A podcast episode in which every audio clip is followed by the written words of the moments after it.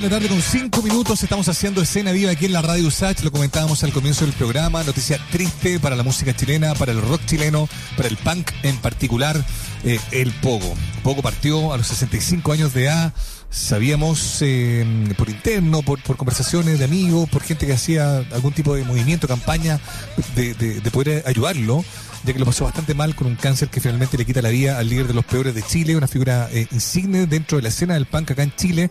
Estamos al teléfono con amigos, con cercanos, con, con personas que nos pueden ayudar a entender también la figura de Pogo. Rolando Ramos es el primero de ellos, comunicador, un hombre de vasta experiencia, un hombre que también desde muy cerca pudo ser testigo de cómo estas bandas mediados de los 90, ¿no?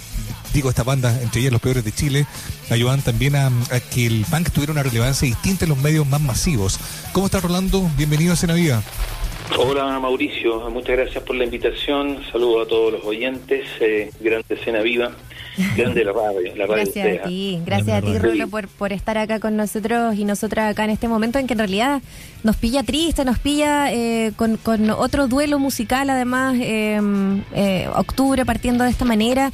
Y claro, lo decía Mauricio, tú eres muy cercano, pero además como comunicador de una escena particular, eh, quizás primero posicionarlo, ¿no? Posicionar esa figura y a la figura de los de la banda, de los peores de Chile, eh, en una década en que hacer música tampoco era particularmente fácil cuando salen eh, bandas como los fiscales, como los bebés, como los peores de Chile, eh, a, eh, a, la luz, a hacer trabajo durante periodos más o menos oscuros también en la música. Cuéntanos un poquito de eso y quizás poner ahí en contexto, ¿no?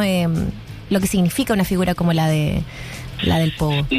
Mira, sabes que, claro, yo conocí a Mario hace mucho antes de los años 90, lo conocí en los 80 cuando yo estudiaba periodismo en la Universidad Complutense en Madrid.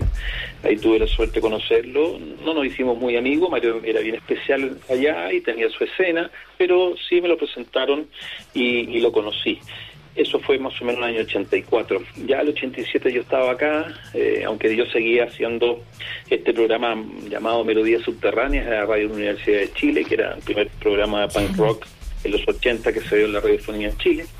Eh, entonces yo venía, iba y venía y grababa este programa, algunas veces lo hacía, ¿cierto?, con uh, mi hermana Karin Yanine, en fin, eh, lo hacíamos en vivo. Y el año 87, un amigo también en común, eh, con Mario, Jorge, eh, me, me, dice, oye, hay un chico chileno que habla españolado, me dice que es un amigo de muchos años del colegio y está, está muy, muy ahogado acá en Chile, estamos hablando del año 86, está bajoneado y, y a lo mejor tú lo podías ayudar. Pues, y ahí volví a tomar contacto con, con Mario y lo involucré de inmediato.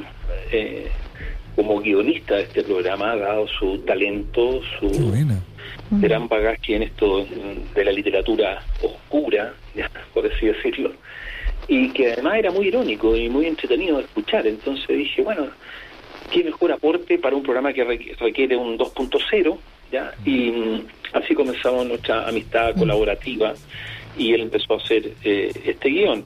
De ahí mi hermana, que era eh, a las voces, eh, sigue estudiando en la universidad y dice, ya no puedo, no puedo seguir haciendo el programa y le pido yo a, a Mario que ingrese y le encantó la idea y ahí eh, tuve la idea de ponerle un nombre, todos teníamos un nombre en ese programa, yo. Y Karim Yanine no, ella era la Karim, ya, pero yo era Spot y, y me acuerdo que dije, ¿por qué no te nombramos como Pogo? Y le encantó.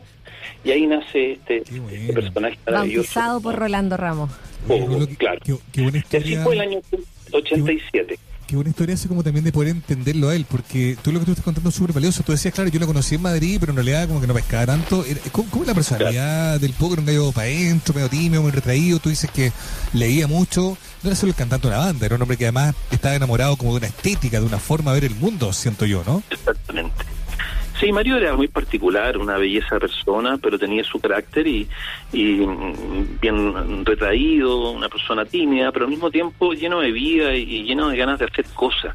¿ya? Y, desde que yo lo conocí era eh, reactivo, una persona que tenía una editorial bien ácida, eh, especialmente con, la mirada. En ese entonces estábamos en dictadura, eh, por lo cual para mí fue muy inquietante y muy entretenido tener una persona con, con, esta mirada y con esta capacidad de contar historias eh, y, y de manera bien confrontacional. Entonces, para mí fue extraordinario, fue la verdad una inspiración para luego lo, que hice en Rock and Pop, ya con distintos programas, tanto en el canal como en la radio.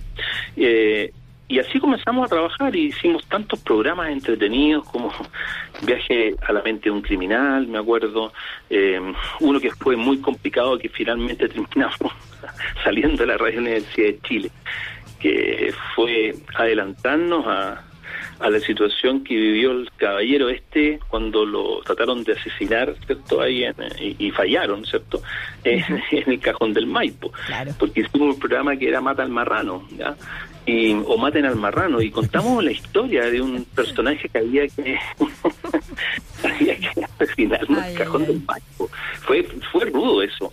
Eh, y, terminamos eh, saliendo a la Radio Universidad de Chile eh, y ahí terminó este, este programa. Y ahí y ahí Pogo cierto comenzó ya de, frentón a tomar contacto con las bandas que nosotros en eso entonces estábamos eh, también emitiendo como el caso de los fiscales ad hoc o el caso de los Dada o el caso de los jorobados y él, él entra a la escena del punk chileno de entonces de Matucana del trolley y comienza cierto a a entregarle valor a esta escena y obviamente su primera banda fue, eh, junto con el Rito España, el Rol y Los Fiscales, donde él también ahí genera, eh, yo creo que un, un aporte, ustedes hablan con Álvaro, él les dirá, eh, el aporte de Mario Los Fiscales fue muy potente, muy potente.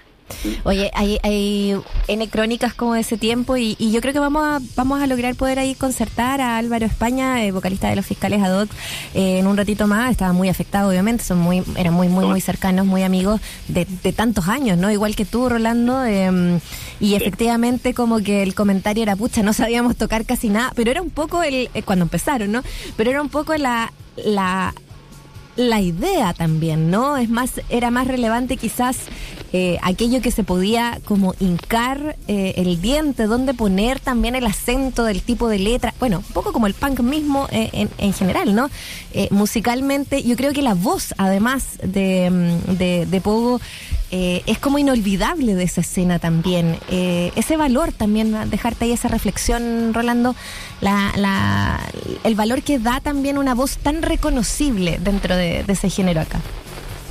Sí, sin duda. Eh, bueno, era su instrumento, aparte de tocar medianamente bien la guitarra rítmica, ¿cierto?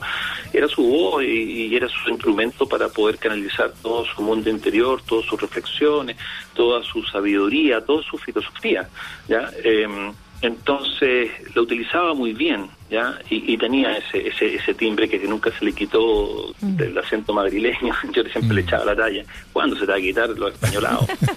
y, pero no, era su, su tema y, y bien. Em, y bueno, después me tocó a mí siempre estar en contacto con él cuando se editó el primer disco de, lo, de ya en los 90. Yo estaba en la Rock and Pop, pero también fue, fui director del, del sello Culebra, donde se editó a los perros de Chile, a Criminal, a las Venus, a Calle, en fin. Entonces siempre estuvimos en, eh, en una colaboración, una amistad muy colaborativa, fíjate, hasta, hasta, hace poco, la verdad.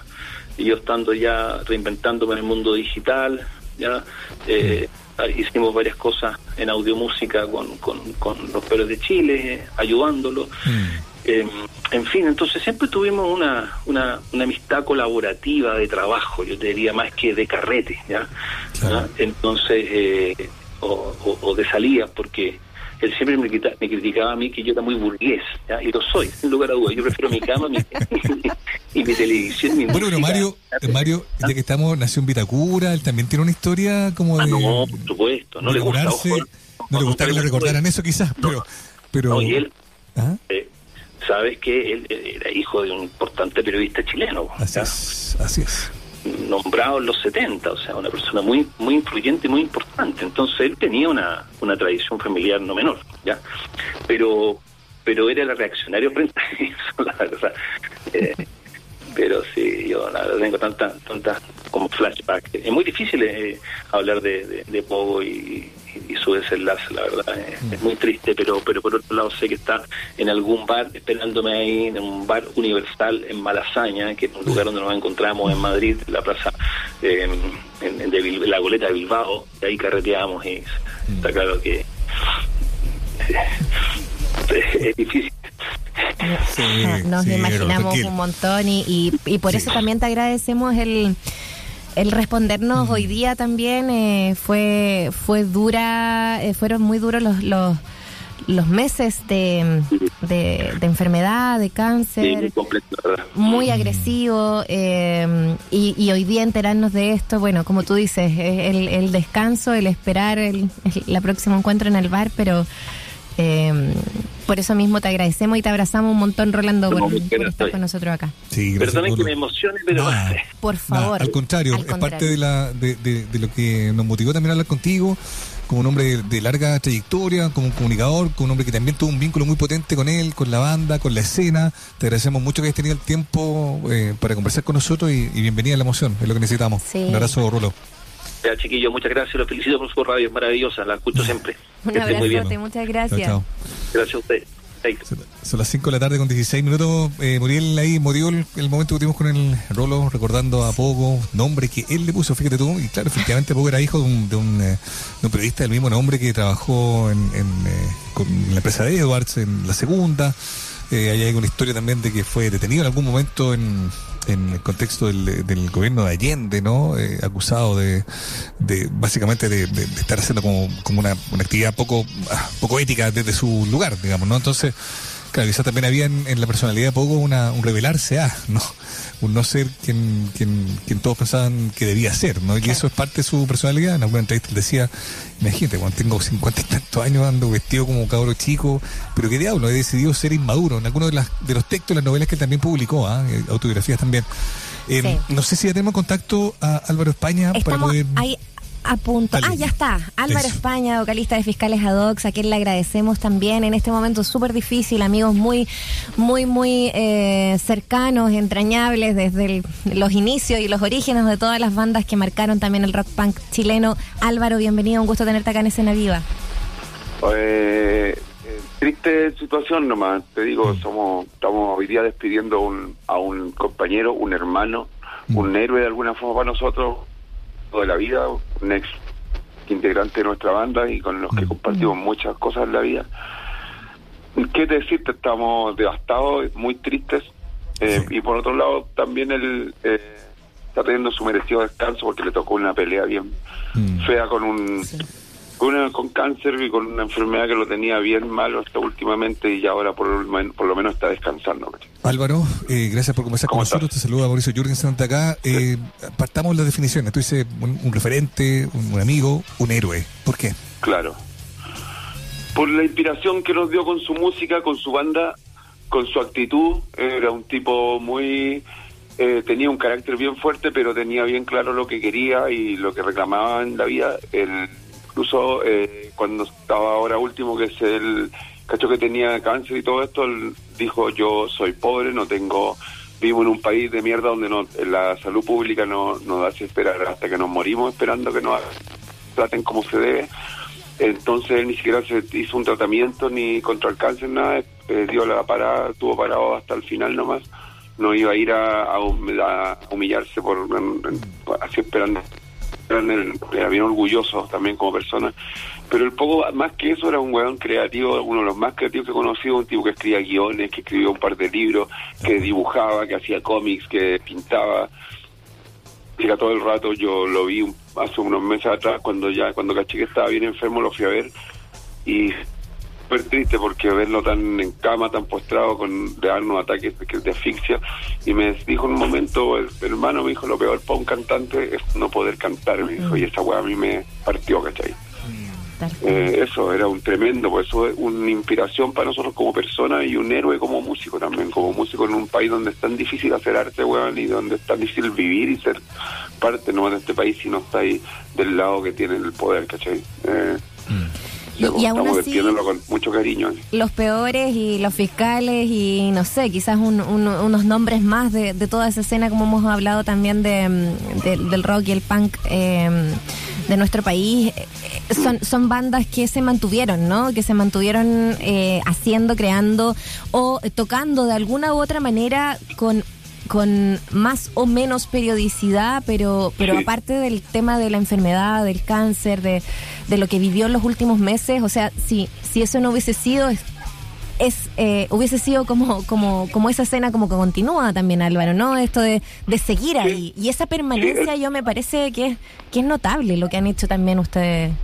Bueno el, el poco eh, cantó hasta lo más que pudo. Eh, sus compañeros de banda siguen con la banda van a seguir en honor a él eh, como yo siempre digo el pájaro canta hasta morir mm.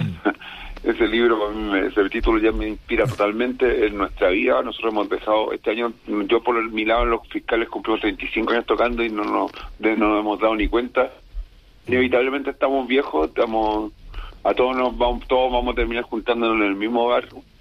Eh, em, vamos a dar, no sé, pues nuestra vida, nuestra historia, nuestra pasión máxima, lo más lindo que, que hemos hecho en la vida es la música, con la música y, y toda la gente que nos ha permitido conocer y, lo, viajar y, compartir. Entonces algo, nosotros, bueno, no sé, pues vamos a tocar hasta que más, hasta que vamos y es lo que hizo nuestro hermano Pogo.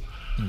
Eh, eso, pues un, un capo nomás. Oye, Álvaro, hasta, el último. Hablábamos con Rolando Ramos y nos decía, pucha, si pueden hablar con Álvaro, pregúntenle como la influencia, lo que pasó cuando el Pogo estuvo en la banda, estuvo un par de años, pero ¿por qué fue tan clave eh, su presencia ahí en los fiscales? Cuando empezamos no, no teníamos guitarrista, él fue el primer guitarrista que tuvimos, arrayamos con su estilo, el tipo tenía toda la, toda la venía con todo el, como el rockabilly, el pan rock español en las venas, nos dio todo el primer impulso para tocar como seriamente y armarnos como banda como en serio, y tocamos aproximadamente cinco años con él, eh, llegó a nosotros porque no, un amigo lo conoció que conocía a Ron programa en la radio con Melodía Subterránea o, pues, algo así, con, con el Rolando, y nos hablaron de que este tipo tocaba guitarra, que era español, que sabía mucho de música, que hacía el programa que, no, que era el programa que más escuchábamos todos los que nos gustaba el pan en esa época, porque no había otra forma de tener acceso a esa música, porque no había internet. Eh, y pues nos acercamos a él, el, eh, se preparó un kilo para tocar con nosotros, fue maravilloso todos los tiempos que tocamos juntos. Era un tipo con un carácter bien complicado, por eso en algún momento también tuvimos, eh, dijimos, vamos a ser amigos para siempre, pero tal vez ya no nos seguimos tocando juntos por unas por tonteras, por, por cosas de tiempo, de no conjugar los tiempos juntos, pero eso no evitó que siempre siguiéramos, teniéndonos un respeto, cariño y amistad y hermandad para siempre. Yo, como te digo, lo fui a ver hace un, un tiempo atrás cuando me enteré que cuando me dijeron, oye, el poco está re enfermo, con tu madre, agarré mi bicicleta, me fui, lo vi súper disminuido, como que apenas con un ataque, que era lo peor que le, hacía, le, pasaba. Y me dijo eso que a mí me mató, que me dijo que lo peor para un cantante era no poder cantar. Mm. Eh, yo justamente ayer eh, hablé con Rodrigo Gómez, que es de familia Miranda, que era también muy amigo de él, que vive en España, y me dijo, yo le dije, ¿cómo estás? Me dijo, estoy súper triste porque hablé con los peores, me dijeron que el foco ya estaba bien, bien, bien malito. Ayer mismo eh, yo lo llamé, llamé a su señora, a su mujer, que es la que lo cuidó y le dio por suerte, mira, se fue con mucho cariño, lo, cuidaron con amor, lo se rodeó de cariño hasta el último. Hablé con su señora y me dijo que, que puta, que estaba súper mal, que ya no podía comer sólido, lo, que lo fuera a ver si le gustaba mucho el jugo de frambuesa, que yo le dije que le puedo llevar me dijo que le llevara eso y ayer mi, mi, mi pareja le compró, un, mi esposa le compró un juguito de frambuesa para allá, hoy día lo íbamos a ver y justo antes de ir a verlo me llaman, me avisan que se fue hace media hora y fue un golpe súper terrible. Pues, eh, ahora armamos ahora una despedida para él, para los que quieran ir a verlo, va a estar en un lugar que se llama eh, Espacio Perro Negro, que es en la calle Amazonas 607, que está al lado del hospital en Santa Rosa, en Metro Mata. Es... Eh, el, el, el, poco se va sin Dios ni ley porque nosotros no somos creyentes, solo creemos en la gente y en el, y el rock and roll, en el rock and roll.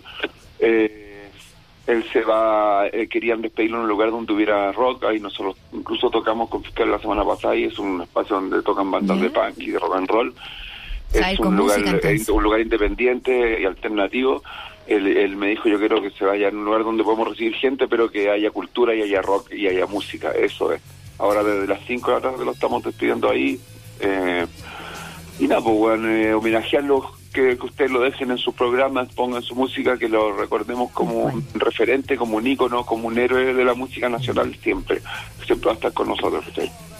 Oye, te damos las gracias por, por eso, ¿no? la verdad es que me hace todo el sentido lo que dices, que sea un lugar además donde pueda, pueda escucharse música, donde donde esté lo esencial, donde esté, la esencia del rock and roll ahí con que, que lo llevaba con él, sí. Tal cual. Lo, repetimos, bueno, partió esto hace 25 minutos atrás, entonces ahí a las 5 de la tarde más, o menos partió esto en el metro, muy cerquita de la estación Mata del metro, en Amazonas 607. Esa es la dirección. Sí, en un costado del hospital que está en Santa Rosa, por ahí. Buenísimo. Oye, Álvaro, te mandamos un gran abrazo, un gran abrazo y mucha fuerza pues, también para este eso, No dejen, no dejen de homenajearlo siempre, por favor.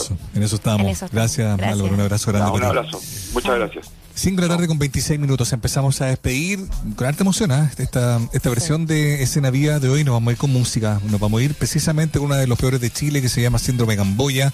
Una de las canciones que a mediados de los 90 nos hizo como alertar sobre la historia de este hombre, Mario Carneiro, ¿no? que mm, conocido como poco, se convirtió en un referente del punk, así como lo hemos escuchado en estos últimos minutos. Muriel, nos escuchamos mañana. Así es, a las 4 de la tarde nuevamente. Quedan con los ecos del bar también y por supuesto con la voz del Pogo y los peores de Chile con este síndrome Thank you.